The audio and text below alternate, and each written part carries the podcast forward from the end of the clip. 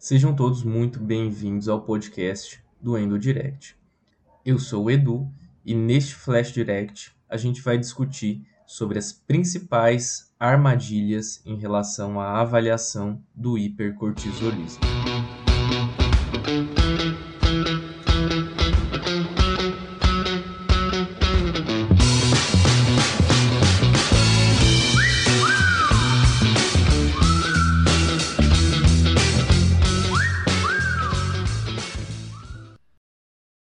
Então vamos lá, pessoal. A avaliação diagnóstica de hipercortisolismo, ou seja, síndrome de Cushing, é algo frequente na prática clínica. Porém, muitas vezes é feita de uma forma inadequada. Então, vamos discutir aqui algumas armadilhas que a gente não pode cair no que diz respeito à avaliação de hipercortisolismo, ou seja, investigação da síndrome de Cushing endógena, tá? Então aqui a gente não vai falar especificamente sobre a síndrome de Cushing exógena, ou seja, aquele paciente que tem um hipercortisolismo de origem medicamentosa, ou seja, ele está tomando um corticoide ali, está evoluindo com sinais e sintomas decorrentes de um hipercortisolismo medicamentoso. Então, o, a primeira armadilha, pessoal, que a gente não pode cair é achar que cortisol basal sérico serve para avaliar hipercortisolismo. E por mais que isso pareça óbvio, isso é extremamente frequente na prática clínica. Então, convido você, ouvinte, a pensar em quantos casos você já não viu de um cortisol sérico basal sendo solicitado aí para avaliar um hipercortisolismo. Então, pessoal, cortisol basal sérico, ou seja, aquele que é coletado no período da manhã, ele é usado para investigação de insuficiência adrenal. O que a gente precisa lembrar aqui é que o cortisol ele tem ritmo circadiano. Ele tem um pico fisiológico matinal, quando a gente acorda ali por volta das 6 a 8 horas, e ele tem um nadir, ou seja, um vale ali por volta das 11 horas, meia-noite, né? Então a gente tem essa secreção circadiana do cortisol. Então quando a gente fala de avaliação de excesso de cortisol, a gente vai avaliar, na verdade, o momento em que ocorre o vale ou o nadir que é no período da noite. Ou também a gente pode avaliar se aquele paciente ele consegue suprimir o nível de cortisol quando a gente dá um corticoide exógeno, que no caso é a dexametasona. Então, relembrando aqui, quais são os testes que a gente orienta para investigar um quadro de hipercortisolismo? O primeiro ponto a se lembrar é que tem que ser um teste de alta sensibilidade. Quais são eles, pessoal? A gente tem três testes sugeridos aí para investigação de hipercortisolismo. O teste de supressão com dexametasona 1mg overnight, ou seja, o paciente vai tomar uma dose de dexametasona 1mg por volta das 11 horas da noite e vai medir um cortisol sérico basal matinal para ver se ele consegue suprimir o cortisol próprio dele com uma dose de dexametasona. E se vier um valor acima de 1,8 microgramas por decilitro, esse exame é alterado, ou seja, é um exame que está aí sugerindo hipercortisolismo. O segundo exame que a gente indica para avaliação de hipercortisolismo é o cortisol salivar noturno. É uma avaliação que a gente vai avaliar uma forma livre de cortisol na saliva e a gente vai solicitar essa coleta no período noturno, que é o período em que ocorre o nadir. Em pacientes que têm hipercortisolismo de origem patológica, vale frisar, esses pacientes eles perdem essa secreção circadiana e eles passam a ter também um pico no período noturno. Isso não acontece com outras causas de hipercortisolismo fisiológico que a gente vai falar mais para frente, que é o pseudo-Cushing. A terceira forma de avaliação de hipercortisolismo é o cortisol em urina de 24 horas, também uma forma de avaliação de cortisol livre na urina. E aí, pessoal, qual que é a indicação da, do guideline da Endocrine Society? A indicação é, se o paciente tem uma baixa probabilidade pré-teste, a gente vai solicitar um teste. Se ele tem uma alta probabilidade pré-teste, a gente vai pedir de 2 a 3 destes testes, tá? Se o paciente ele tem dois testes inequivocamente alterados, aí sim a gente diz que ele tem um hipercortisolismo, um Cushing.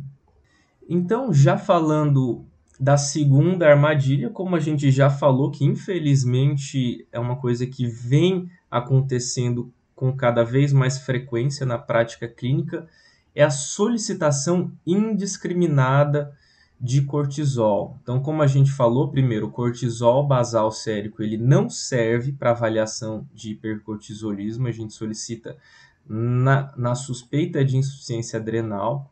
E a gente só vai pedir, na verdade, o cortisol, né, ou seja, a avaliação de hipercortisolismo com esses três testes que a gente falou, se a gente está diante de um paciente que tem sinais e sintomas de síndrome de Cushing, ou diante de outras situações, como por exemplo, um paciente que tem um nódulo na adrenal, que foi achado ao acaso, que a gente chama de incidentaloma adrenal, ou se ele tem osteoporose ou hipertensão e é jovem, tá? Ou mesmo osteoporose ou hipertensão grave, refratária, independente da idade. Então, a segunda armadilha é não solicite indiscriminadamente. Lembre de solicitar para quem tem suspeita clínica de hipercortisolismo. A terceira armadilha aqui que a gente não pode cair é na avaliação de hipercortisolismo em mulheres em uso de contraceptivos orais. Então tomem muito cuidado porque o teste de supressão com dexametasona, ele vai avaliar o cortisol total. E o cortisol total, ele depende muito da concentração da CBG, que é a principal proteína que carrega o cortisol no sangue.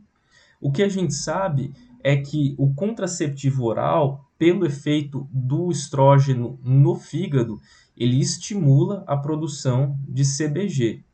E, consequentemente, a gente pode ter valores falsamente elevados do nível de cortisol. Então, se você usa um método que avalia o cortisol total, como por exemplo o cortisol sérico, a gente pode ter valores acima do que a gente esperaria né, numa situação habitual. Então, mulheres em uso de contraceptivo oral, a gente vai usar outros testes, como por exemplo cortisol salivar noturno e cortisol em urina de 24 horas. É importante a gente lembrar que existem outras doenças também que alteram a CBG. Então, o paciente ele pode ter uma CBG baixa de origem genética, ou seja, ele produz um, pouca CBG e está tudo bem, só que a gente precisa tomar cuidado porque às vezes ele, ele pode ter níveis menores de cortisol e não necessariamente ter uma doença. Estados hiperinsulinêmicos, hipertireoidismo, doença hepática grave, síndrome nefrótica, acromegalia são outras doenças aí que também estão associadas à redução da CBG. E nas mulheres que fazem uso do contraceptivo oral, a gente precisa lembrar de suspender o contraceptivo por seis semanas para depois a gente poder usar o teste de supressão com dexametasona como um teste na avaliação de hipercortisolismo. Quarta armadilha aqui na investigação de hipercortisolismo é cuidado com causas fisiológicas de hipercortisolismo. Ou seja, aqui a gente está falando de pseudo-Cushing. O que, que acontece? Existem algumas situações clínicas que cursam com elevações do nível de cortisol e não necessariamente significa que o paciente ele tem uma síndrome de Cushing. A gente chama essas situações de pseudo-Cushing. Então, quais são as situações que podem cursar com hipercortisolismo fisiológico, né, entre aspas, já que não são situações fisiológicas? como, por exemplo, depressão grave, etilismo, gestação, obesidade grave ou síndrome dos ovários policísticos, diabetes mellitus mal controlado, pacientes que têm amenorreia hipotalâmica, anorexia nervosa ou mesmo pacientes atletas que fazem exercício físico intenso cronicamente. Esses pacientes eles podem ter uma elevação do cortisol sem necessariamente ter uma doença. E algumas dessas causas, elas cursam eventualmente com alguns sinais e sintomas parecidos com o Cushing, como por exemplo a depressão grave, o paciente ele pode ter alguns sinais semelhantes ao Cushing, etilismo também e até mesmo obesidade e gestação. E a última armadilha que a gente vai comentar aqui é cuidado com indutores enzimáticos da citocromo P450. Isso daqui vale principalmente, é claro, para o teste de supressão com dexametasona overnight. Porque esses indutores enzimáticos eles vão estimular o sistema enzimático da P450 e, consequentemente, vai acelerar a metabolização da medicação que a gente usa aqui para fazer o teste de supressão, que é a dexametasona. Consequentemente, se ela é metabolizada mais rapidamente, ela não vai ter o efeito de supressão que a gente gostaria que tivesse.